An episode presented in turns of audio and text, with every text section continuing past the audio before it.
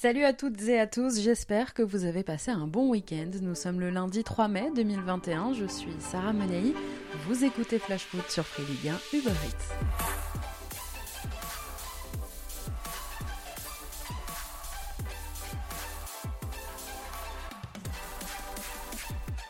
Un week-end placé sous le signe des supporters.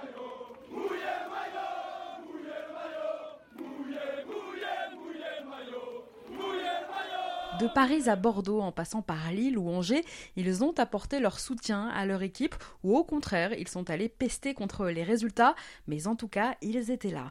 Qu'elles visent le titre ou qu'elles luttent pour le maintien, les supporters ce week-end ont répondu présents pour soutenir leur équipe, preuve s'il en fallait que les stades nous manquent et que le soutien des supporters manque aussi aux joueurs. Quand on voit la joie des Bordelais aller à la rencontre des ultramarines sur le parvis du Matmut Atlantique dimanche ou tout simplement quand on fait le bilan des résultats des équipes à domicile cette saison. On imagine aisément aussi la joie des supporters lyonnais et monégasques s'ils avaient pu assister hier soir à Louis II à ce choc de la 35e journée. Alors oui, on galérera à trouver une place de parking où on sera tout serré dans le tram. On ira acheter notre saucisse frite à 7 euros la barquette sur le parvis du stade. À la mi-temps, on fera la queue aux toilettes, quitte à rater le coup d'envoi de la seconde période. On ratera peut-être même un but. On aura froid, mais on se réchauffera. On aura trop chaud et on se versera la bouteille de cristalline à 3 euros sur la tête. On se fera chambrer, ça c'est sûr, par les supporters adverses. On repartira du stade parfois déçu du résultat de notre équipe, mais promis, promis, après avoir été privé de stade toute une saison, on ne se plaindra plus. Allez, du coup, on a suivi bah, les rencontres de cette 35e journée sur le canap. On fait le point tout de suite sur toutes les rencontres du week-end.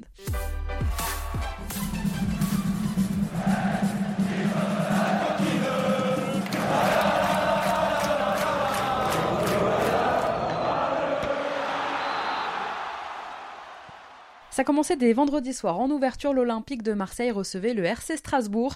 Coup d'arrêt pour Marseille dans sa quête à l'Europe et donc à la cinquième place qualificative. L'OM, en panne d'inspiration vendredi soir, a buté sur un Racing courageux, emmené par un bon Dimitri Liénard, qui aura tenté vendredi soir. Il sera finalement passeur décisif pour le but strasbourgeois inscrit par son capitaine Stéphane Mitrovic. Cinquième passe dès de la saison pour Liénard qui prouve à 33 ans que le Racing a encore besoin de lui. En fin de contrat à l'issue de la saison, on ne sait toujours pas, je vous le rappelle, si Strasbourg va le prolonger ou pas. Menés, les Marseillais s'en sont remis à un but de Dario Benedetto, buteur pour la première fois depuis le 16 janvier, pour finalement arracher le point du nul. Un nul qui n'arrange pas les affaires marseillaises dans la course à l'Europe. Heureusement pour eux, les défaites ce week-end de Lens et de Rennes leur permettent de maintenir la pression et de rester sixième au classement à égalité de points aujourd'hui avec les Lensois. Après trois prestations décevantes et trois matchs sans victoire, Strasbourg de son côté a retrouvé de l'allant et si les Strasbourgeois devront encore attendre un peu pour valider leur maintien, ils sont en bonne voie. Samedi après-midi au Parc des Princes, c'est le Paris Saint-Germain qui recevait le Racing Club de Lens. Alors je parlais des supporters en intro, on dit pas bravo en revanche à ceux du PSG qui sont allés taguer le bus des Lensois dans la nuit. Sur le terrain, c'était une rencontre ô combien importante pour les deux équipes. Côté parisien, une victoire était quasi obligatoire pour mettre la pression au LOSC. Pour les Lensois, conserver leur cinquième place restait bien sûr l'objectif prioritaire pour décrocher eh l'Europe en fin de saison. Il y avait d'entrée du rythme dans cette rencontre après avoir buté sur Farinès dès les premiers instants du match. Les Parisiens ouvraient finalement le score à la demi-heure de jeu. Sur une mauvaise passe de Facundo Medina, Julian Draxler interceptait le ballon pour un Neymar en grande forme qui gagnait son duel face au gardien lensois qui remplaçait Jean-Louis Lécasse samedi. Juste avant la pause, Lance frôlait l'égalisation d'Arnaud Kalimwendo, le Titi du PSG prêté au Racing cette saison obligeait même Kaylor Navas à la parade. Le ballon revenait ensuite sur Jonathan Klaus, dont la frappe ne trouvait pas le cadre. Au retour des vestiaires, juste avant l'heure de jeu, Paris faisait finalement le break. Neymar, toujours lui sur corner, trouvait Marquinhos, dont la tête trompait cette fois Farignez. Quelques instants plus tard, le Racing réduisait le score par Ignatius Ganago et le score en restera là, de buts 1 pour Paris.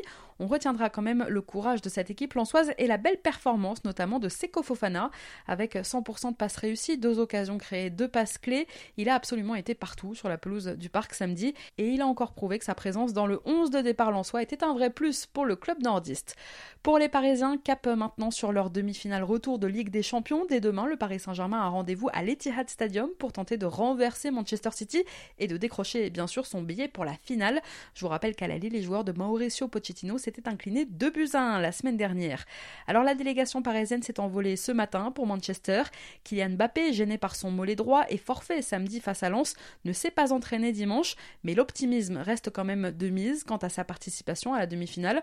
En tout cas, il est dans le groupe. On devrait le voir peut-être ce soir à l'entraînement avec ses partenaires à Manchester. Même s'il est suspendu pour la rencontre de demain, sachez aussi qu'Idriss Gueye a tenu à faire le voyage avec ses coéquipiers. Demain, dans Flashwood, je vous donnerai évidemment la compo probable de Mauricio Pochettino. Juste après, c'est Lille qui accueillait Nice à Pierre-Mauroy et avec la victoire du Paris Saint-Germain, ils n'avaient pas d'autre choix que de gagner les Lillois pour conserver leur première place à l'issue du week-end. Les hommes de Christophe Galtier ont fait le job, ils se sont imposés de 0 sans trembler face aux Aiglons en gérant plutôt tranquillement cette rencontre. L'intenable binôme Bouraki-Elmaz, Jonathan David a encore fait des siennes. Dès le quart d'heure de jeu, David remisait sur Yelmaz qui d'une merveilleuse frappe enroulée trompait Benitez.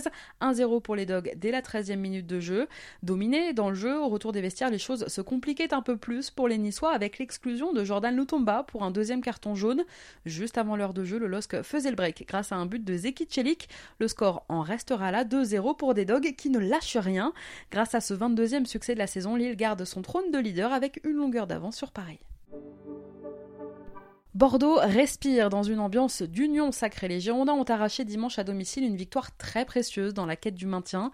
À l'agonie depuis le début de l'année, les hommes de Jean-Louis Gasset, qui restaient sur une série terrifiante de 11 défaites en 13 matchs, avec les problèmes extrasportifs que l'on connaît, ne transpiraient mais alors pas du tout la sérénité, loin de là. Pour voir la zone rouge et la Ligue 2 s'éloigner, il fallait donc absolument prendre des points ce week-end. Ça ne s'annonçait pas simple, d'autant plus que face à eux se dressaient dimanche des Rennais qui luttent toujours pour la cinquième place qualificative à la Ligue Europa. Cette rencontre, Jean-Louis Gasset décidé de faire des choix forts avec la titularisation devant du très jeune Sekou Mara, 18 ans, titularisation aussi du jeune Tom Lacou, 19 ans. Après une entame de match plus sérieuse déjà que face à Lorient la semaine dernière, les Bordelais allaient voir le match basculer rapidement. Après un vilain pied haut de Steven Zonzi sur Sekou Mara, l'arbitre décidait de sortir le rouge. Les Marinés Blancs allaient ensuite eh bien, profiter de cette supériorité numérique et dans la foulée, le jeune Sekou Mara, pour sa première titularisation en Ligue 1, était dans tous les bons coups et c'est même lui qui ouvrait le score trois petites minutes plus tard. Bousculé, Rennes apparaissait plus fébrile qu'à son habitude et le score en restera là, 1-0 pour les Girondins qui ont pu exulter au coup de sifflet final. Alors les Bordelais prennent 8 points d'avance sur la zone rouge, ils n'ont plus qu'un petit point à aller chercher pour assurer leur maintien. Attention, ce n'est pas terminé. Bordeaux a certes fait un pas vers le maintien, mais n'est pas encore sauvé. Et ça, Loris Benito l'a bien compris. Je vous propose d'écouter le défenseur bordelais en conférence de presse à l'issue de la rencontre. C'est plutôt la joie pour la victoire parce qu'elle était, elle était incroyablement euh, importante. Euh, soulagement, un petit peu oui, mais de l'autre côté c'est pas encore fait, hein. c'est pas, fini. J'ai vu les résultats des autres deux qui, sont en train de, de gagner. Euh, voilà, je pense que nous on doit, comme on avait dit avant, se focaliser sur notre boulot, de faire notre part, et après les autres ils peuvent faire ce qu'ils veulent. Mais euh, je pense qu'avec cette victoire contre une équipe qui, euh, qui se bat pour l'euro, euh, pour les places européennes, c'était très très important et, on a montré du caractère. Je pense que c'est 360 degrés de, changement d'esprit. ouais, je pense que, que, je me répète un petit peu si je dis qu'on savait toujours que c'est pas une question de qualité. Mais voilà, le, sport, euh, c'est un métier de, beaucoup d'aspects mentaux. Euh, tu peux passer par euh, des phases comme nous on a fait avec 12, 13, je sais pas combien de, matchs de suite sans gagner. Et, il faut toujours prendre le prochain match comme celui que tu veux gagner. Et, surtout pour, mettre un arrêt à cette série négative.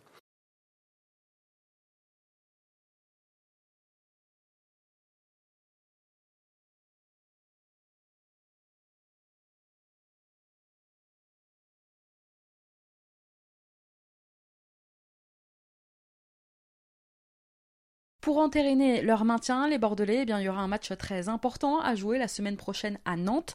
Grosse désillusion en revanche ce week-end pour les Rennais qui stagnent à la 7 place au classement. On retiendra quand même de dimanche la belle performance du jeune Jérémy Doku. Dans le même temps, Nantes, justement, prouvait son regain de forme et faisait enfin la passe de deux. Il aura donc fallu attendre les 34e et 35e journées pour voir Nantes enchaîner deux victoires à Strasbourg la semaine dernière et puis à Brest hier. Les Nantais changés depuis l'arrivée d'Antoine Camboiré sur le banc ont réussi leur entrée dans la rencontre puisque Moses Simon trouvait le chemin défilé dès le quart d'heure de jeu. Dix minutes plus tard, Ludovic Blas permettait à son équipe de faire le break. En seconde période, Imran Louza marquait le troisième, puis Khalifa Koulibaly le quatrième sur penalty. D'ailleurs, on saluera la performance de Louza. En difficulté ces dernières semaines, il a livré un match précieux dans l'entrejeu nantais. En fin de rencontre, c'est Romain Fèvre qui sauvait l'honneur des Brestois, qui globalement sont quand même passés complètement à côté de leur match. Score final 4 buts à 1 pour Nantes qui poursuit sa mission maintien et en ce sens s'éloigne un peu de Nîmes en prenant deux points d'avance sur le 19e. Forcément, dimanche après-midi, c'était un Antoine Comboiré soulagé et heureux qui s'est présenté face aux journalistes. Oui, satisfait, heureux et puis impressionné par la performance de mes joueurs. Voilà. Euh, on était venu ici pour gagner, voilà, clairement. Euh, on était venu ici pour marquer des buts, mais autant, euh, je ne pensais pas. Donc c'est bien, c'est la preuve que si les joueurs sont capables de me surprendre de cette manière-là, je prends, hein, je signe. Donc c'est pour ça que je suis hyper fier de leur performance, de ce grand match qu'on a sorti, parce qu'on peut toujours dire que Brest a été en difficulté, Brest n'a pas fait un grand match, mais on y est pour beaucoup aussi. Il faut être capable de gagner euh, deux fois ce qu'on n'avait jamais fait euh, depuis le début de la saison, deux fois consécutivement. Donc euh, c'est un, bon signe. C'est que la confiance est revenue, l'efficacité est revenue aussi, surtout. Autre ambiance, vous l'imaginez, lorsqu'Olivier Dalloglio s'est présenté ensuite en conférence de presse. Le premier sentiment qui me vient à l'esprit, c'est le sentiment de honte ce soir. Ça, c'est la première des choses. parce que bon, on n'a pas fait ce qu'il fallait. On est tous dans le même bateau, on n'a pas fait ce qu'il fallait. Euh, on n'a pas pris le match comme, euh, comme on voulait le prendre. Il y a eu beaucoup de, duels perdus. Il y a eu des replacements tranquilles. on n'a pas, pas fait euh, un match pour respecter notre, notre maillot. Donc on a été puni logiquement par une équipe de Nantes qui nous a été supérieure dans les intentions, dans la qualité de, jeu. Donc c'est une défaite qui est, lourde, qui, euh, qui j'espère nous fera réagir. En tout cas, c'est le, le, but, sinon ça sert à rien. Je pense qu'on a mis en alerte tout le monde en disant que quasiment maintenu, ça ne voulait pas dire maintenu. Et peut-être que certainement, il faudra plus de 40 points, peut-être, hein, par, rapport, par rapport à la situation. Et euh, je pense que certains l'ont pris en compte. Je parle de certains joueurs, d'autres non. Donc je pense que la préparation... Euh, de, ce match dans, dans les têtes, dans, dans, le sommeil, de la diététique. Chez certains, n'a peut-être pas été euh, ce qu'on attendait. ce que j'attends moi de, de, joueurs professionnels. Et puis après, c'est surtout le manque de, respect par rapport au, par rapport au championnat, par rapport au maillot, par rapport à tout ça. Quoi, Ça, ça, ça m'ennuie euh, grandement. En colère, vous l'avez entendu, Olivier Dalloglio. Et oui, Brest, pour l'instant, n'est pas définitivement à l'abri. 14e au classement, à 6 points de la zone rouge. Les Bretons ont rendez-vous dimanche prochain sur la pelouse de l'Alliance Riviera pour se ressaisir. Nîmes a-t-il dit adieu ce week-end à ses espoirs de maintien? En tout cas, les Crocos se sont un peu plus compliqué la tâche dimanche en faisant match nul face à Reims, mené 1-0 à la mi-temps grâce à un but de Nathanaël Mboukou, déjà buteur contre Marseille la semaine dernière. Les Nîmois pensaient sans doute avoir fait le plus dur avec l'égalisation de leur guerrier Renaud Ripard et le but ensuite de Lamine Koné quasiment dans la foulée. Mais le jeune Alexis Flips remettait les deux formations à égalité, score final 2 partout, un match nul qui ne fait pas du tout les affaires de Nîmes. Alors la 18e place celle de barragiste qu'occupe actuellement le FC Nantes à l'issue de cette 35e journée, n'est pas très loin, me direz-vous. Elle n'est qu'à deux points des Crocos. Sauf que voilà, la semaine prochaine, c'est Rennes qui attend Nîmes et dans deux semaines, ce sera Lyon. Le calendrier des Nîmois ne leur est pas favorable et ils pourraient bien espérer même du rival montpellierin qu'ils battent Nantes lors de la dernière journée pour espérer au moins disputer les barrages. Hier, toujours, c'est Dijon qui accueillait le FC Metz. Des Dijonais officiellement relégués qui pourtant eh bien, ne jouent pas plus libérés. Résultat corrigé par le FC. Le jeune Lamine Gay permettait aux Grenades d'ouvrir le score peu après la demi-heure de jeu, imité cinq petites minutes plus tard par Pape Matarsar. En fin de première période, Bersan Chelina est copé d'un carton rouge et Dijon, réduit à 10 après l'exclusion de son milieu, a continué de sombrer. Pourtant, en tout début de seconde période, Mama Baldé avait relancé les siens, mais sans grand effet. En face, les Messins se sont amusés avec des buts de Fouad Chafik contre son camp, puis de Dylan Bron et de Wagner Diaz en fin de rencontre. Pour ne rien arranger, Hannibal Chala a été contraint de quitter ses partenaires à la mi-temps touché à un tibia. Score final 5-1 pour Metz. Vivement que la saison se termine pour Dijon. En Bretagne, Lorient, qui lutte pour le maintien, affrontait Angers. Hier, Angers qui n'a plus rien à disputer en cette fin de saison est réduit à 10 dès le quart d'heure de jeu après l'exclusion de la Sana Koulibaly. Rien ne tournait à la faveur des Angevins qui perdaient peu de temps après leur capitaine Ismaël Traoré sorti sur blessure. Pour couronner le tout, Vincent Manceau offrait un penalty au Merlu, penalty que Johan Wissa s'est chargé de transformer juste avant la mi-temps. En deuxième période, Fabien Lemoine permettait au Lorientais de faire le break et quasiment dans la foulée, Julien Laporte allait copé d'un second jaune synonyme d'exclusion. À 10 contre 10, le score n'évoluera plus. 2-0 pour Lorient qui reste en dehors de la zone rouge à 4 points de la 18e place. Cinquième défaite consécutive pour les Angevins qui n'ont plus gagné en championnat depuis le 3 mars dernier. Mécontents de cette fin de saison, certains supporters du SCO ont fait part de leur mécontentement en affichant hier des banderoles, notamment au centre d'entraînement. Attention, il ne faudrait pas que ça se termine en de boudin pour Stéphane Moulin, à qui il reste trois matchs sur le banc angevin. Un peu plus tard dans l'après-midi, c'est Montpellier qui accueillait la S Saint-Etienne. Des Montpelliérains qui n'ont plus grand-chose à jouer non plus en cette fin de saison face à des Verts qui, eux, pour le coup, avaient l'occasion de valider plus ou moins leur maintien hier. Dès la sixième minute de jeu, c'est Andy Delors qui ouvrait le score pour les Payadins. Une entame idéale pour Montpellier qui allait pourtant eh bien, rapidement gâcher ce début de match. Quelques minutes plus tard, Romain Amouma égalisé. En seconde période, Madi Camara servait idéalement Mathieu Debuchy qui inscrivait le but du 2-1 pour saint En fin de match, les Stéphanois ont continué de pousser mais le résultat en restera là. Finalement, Saint-Etienne s'impose 2 buts à 1. Un succès qui change tout pour les Verts qui remontent à la 12e place. À l'issue de cette 35e journée, les Stéphanois ont 8 points d'avance sur Nantes, le barragiste, et peuvent déjà se sentir maintenus. Et puis c'est officiel, Michel Derzakarian quittera bien le MHSC à l'issue de la saison. La fin de 4 belles années passées sur le banc pailladin. Pour la première fois hier, l'entraîneur montpellierin a évoqué son départ. Je vous propose de l'écouter. On a eu plusieurs euh, réunions avec le président et voilà, d'un commun accord, on est on arrête euh, notre aventure. Voilà, ça fait 4 ans que je suis, euh, que je suis au club. Euh, j'ai passé 4 ans, 4 très belles années avec, toutes les composantes du club. voilà, j'ai récupéré le club en, quand je suis revenu, ils étaient 17e. Voilà, on, fait, on vient de faire la quatrième saison. En première partie de tableau. J'espère qu'on va rester dans les 10 premiers. Voilà, je suis très content de, de mon parcours, de ce que j'ai fait. Et, voilà. Et c'est une véritable valse des entraîneurs qui se préparent en Ligue 1 cet été entre Christophe Galtier, Jean-Louis Gasset, Thierry Loret, Stéphane Moulin, Michel Derzakarian, Rudy Garcia, Adrien Ourcia et David Guillon. Ça va bouger dans tous les sens. Enfin, hier soir, en clôture de cette 35e journée, c'était le choc tant attendu du week-end entre Lyon et Monaco, et il a tenu toutes ses promesses. Scénario, but, tension, il restera dans les annales celui-là. L'AS Monaco recevait donc l'OL à Louis II, une rencontre cruciale pour les deux équipes, les autres devant conforter leur troisième place au classement, les Lyonnais devant eux se reprendre après leur défaite du week-end dernier et réduire la voilure sur leur adversaire du soir pour croire eh bien, un nouveau au podium en fin de saison. Après la victoire de Monaco en Eurocup, les supporters monégasques rêvaient d'un week-end parfait, eh bien c'est raté. Dominé par les Lyonnais en première période et donc contre le cours du jeu, c'est pourtant l'ASM qui ouvrait le score. Wissam Ben Yedder lançait Kevin Volant dans le dos de la défense lyonnaise. L'attaquant allemand remportait ensuite son duel face à Anthony Lopez. Juste avant la pause, l'ASM manquait même le break. Mené 1-0, les Lyonnais se sont ensuite réveillés. Juste avant l'heure de jeu, Memphis Depay, très inspiré hier soir, se faufilait dans la défense monégasque et voyait sa frappe contrée tromper Benjamin Lecomte. Derrière le jeune Maxence Cacré, plutôt bon hier après avoir été excellent face à Lille la semaine dernière a été exclu pour un deuxième carton jaune. Réduit à 10, les Lyonnais n'ont pourtant pas lâché. Moins de 10 minutes après l'exclusion de Cacré, Marcelo, à la réception d'un coup franc frappé par pailles, trompait le compte de la tête. 6 minutes plus tard, Lopez manquait totalement sa sortie sur Pietro Pellegrini. Il faut dire qu'il est coutumier du fait, le gardien lyonnais. Le jour où il bêtera sérieusement un adversaire, on en reparlera.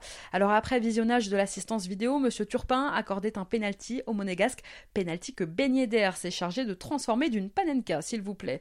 Trois petites minutes plus tard, De Chiglio sur la droite d'Estier, un centre parfait pour Ryan Cherky qui d'un plat du pied trompait le compte. Il venait juste d'entrer, le jeune Cherky. Le score en restera là, donc victoire à l'arraché, 3 buts à 2 des Lyonnais qui, avec ce 20e succès de la saison, reviennent à une longueur de Monaco au classement. Et puis l'après-match s'est complètement emballé, certains ont perdu leur nerf, alors que l'arbitre venait de siffler le coup de sifflet final. Une échauffourée a éclaté dans le rond central. Résultat des courses, 4 cartons rouges sortis par Clément Turpin, 2 pour les jeunes monégasques monégasques Willem Goebbels et Pietro Pellegrini et deux pour les deux défenseurs lyonnais Marcelo et Mattia de Chiglio. Finalement, une victoire avec un goût amer pour Rudy Garcia. À trois journées de la fin, Garcia devra faire avec une défense décimée. Pour la prochaine rencontre face à Lorient, l'entraîneur lyonnais sera privé de trois joueurs exclus et d'un blessé, Jason Denayer, qui a rechuté hier. Son homme en forme, Memphis Depay, sera lui aussi absent, suspendu pour une accumulation de cartons jaunes. D'ailleurs, je vous propose de l'écouter, Rudy Garcia, hier à l'issue de la rencontre. On a été capable à 10 non seulement de prendre l'avantage, et puis euh, d'être fort mentalement et de gagner avec les entrants. Alors qu'on a, on a vu Monaco revenir à deux partout euh, sur, sur pénalty à quelques minutes de la fin. Donc on a mis un troisième but splendide dans sa construction et, et dans, son, dans son jeu collectif. Donc content pour les joueurs. Euh, on est revenu dans la course, mais vraiment, je trouve très très dommage et très dommageable ce qui s'est passé après le match. Autant on a vu un beau match de football avec deux belles équipes. Monaco est la meilleure équipe du championnat, c'est ce, que, c'est ce qui se dit partout. Ils font une saison extraordinaire, c'est vrai. Euh, comme on est revenu à un point, on ne doit pas être si mal que ça non plus. Mais, euh, mais l'après-match n'est pas, est pas digne d'un, voilà, d'un, d'une équipe euh, de, leur rang et, des joueurs de leur rang. Voilà, tout simplement. Un mot pour terminer sur euh, Wissam Ben Yedder. L'attaquant monégasque a inscrit hier contre Lyon son centième but en Ligue 1. Il est le dixième joueur à atteindre la barre des 100 buts en Ligue 1 au 21e siècle. Le troisième qui joue en ce moment même dans le championnat à atteindre donc cette barre après Kylian Mbappé et Jimmy Briand. Avec 19 buts cette saison, Ben signe au passage son meilleur rendement sur une saison dans sa carrière. À égalité avec Memphis Depay au classement des meilleurs buteurs du championnat, il n'est devancé que par Kylian Mbappé. Allez, on passe à notre déclat du jour. Elle est signée Thierry Loret.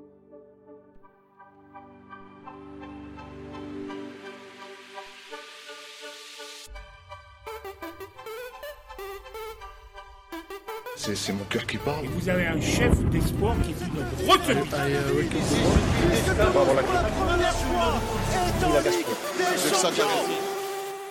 Un Lorrain passablement agacé. Face à Marseille vendredi soir, Strasbourg a réalisé, je vous le disais, une bonne opération en obtenant le point du nul. Dans cette rencontre, les Strasbourgeois, comme souvent avec Lorraine, n'ont pas vraiment livré une prestation très séduisante, très éclatante, se concentrant surtout sur le fait de bien défendre face aux Marseillais.